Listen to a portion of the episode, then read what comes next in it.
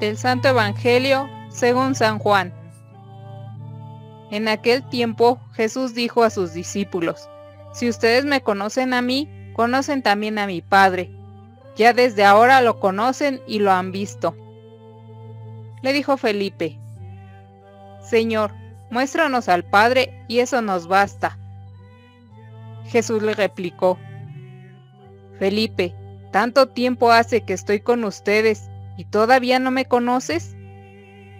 Quien me ve a mí, ve al Padre. Entonces, ¿por qué dices, muéstranos al Padre? ¿O no crees que yo estoy en el Padre y que el Padre está en mí? Las palabras que yo les digo no las digo por mi propia cuenta. Es el Padre que permanece en mí, quien hace las obras. Créanme, yo estoy en el Padre y el Padre está en mí. Si no me dan fe a mí, créanlo por las obras. Yo les aseguro, el que crea en mí hará las obras que hago yo y las hará aún mayores, porque yo me voy al Padre y cualquier cosa que pidan en mi nombre, yo la haré para que el Padre sea glorificado en el Hijo. Yo haré cualquier cosa que me pidan en mi nombre. Palabra del Señor.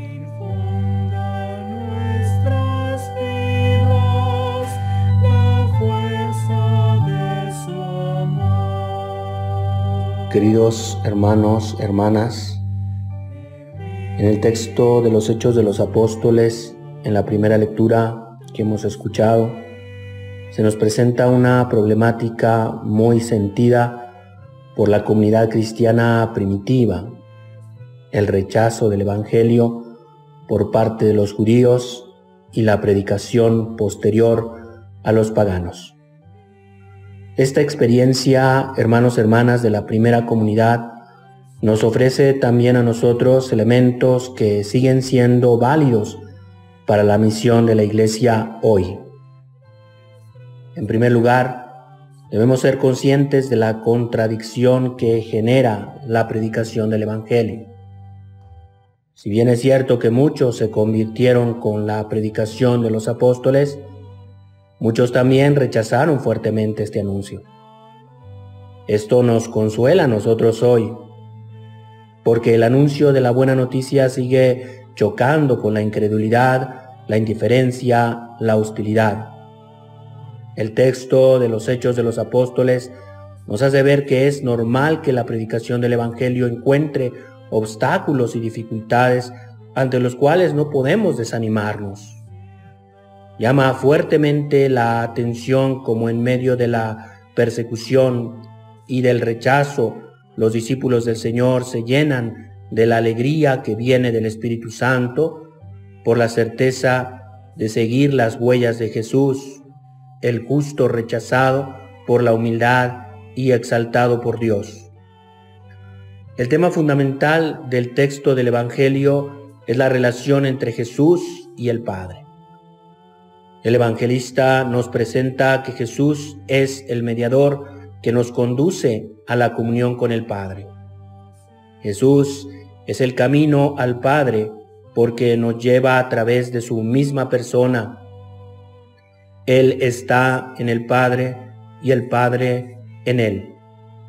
esta comunión recíproca entre Jesús y el Padre se comprende que el conocimiento de Jesús nos lleva al conocimiento del Padre. Para los discípulos, el lenguaje del Maestro es confuso. Felipe le pide, Señor, muéstranos al Padre y nos basta. Hasta ese momento los discípulos no comprendían que se trataba de llegar al Padre en la persona de Jesús. Los discípulos no lograban reconocer en la presencia visible de su Maestro las palabras y las obras del Padre. Esta, hermanos, hermanas, es una gracia a pedir. Descubrir en Jesús el rostro del Padre. Solo mediante la fe llegamos a conocer y vivir desde esta experiencia de comunión. Y esto es lo que permite a sus discípulos continuar la misión iniciada por Jesús. Jesús quiere animar a todos los que creerán en Él a participar de su misma comunión con el Padre y de su obra de salvación. Pidamos nosotros la gracia para que no nos desanimemos a la hora de transmitir y comunicar esta buena noticia. El tiempo de la Pascua que celebramos es un tiempo propicio que el Señor nos ofrece para que nosotros podamos continuar con nuestra misión. Que nuestra Madre Santísima, la Virgen, nos asista para que cada día más y de mejor manera hagamos lo que su Hijo nos pide. Que así sea.